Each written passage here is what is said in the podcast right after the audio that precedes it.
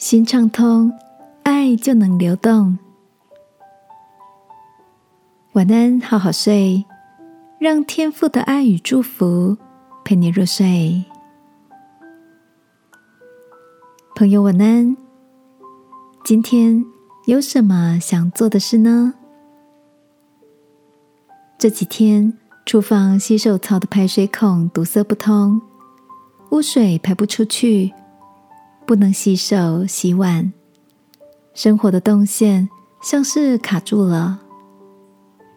我急忙打电话给水电师傅寻求帮助。师傅俏皮的说：“有沟就要常常通，不要太依赖我啊。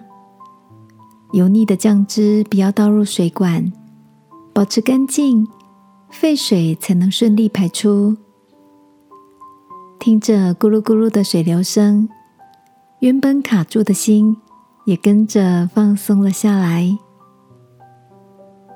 这堂生活的水管沟通课，顿时间让我特别能体会“沟通”两个字的意义。就像人际间的关系，即便轻如落叶的障碍，都能让原本畅通的关系堵塞。亲爱的，今天有哪些令你受伤的负面话语，或是挫折的情绪，都像废水一样排出掉了吗？圣经有个很实际的教导：倘若这人与那人有嫌隙，总要彼此包容，彼此饶恕。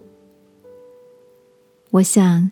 饶恕就像天父赐给我们的疏通剂，使我们的心不淤积在伤心、生气、抱怨的污垢中。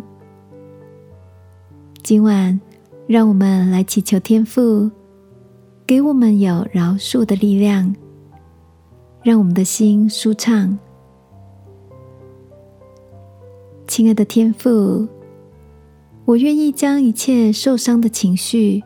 堵塞的关系交给你，在彼此饶恕中，重新拥有健康、自由的心灵。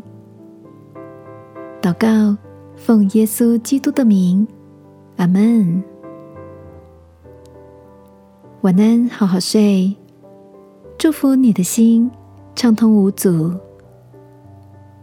耶稣爱你，我也爱你。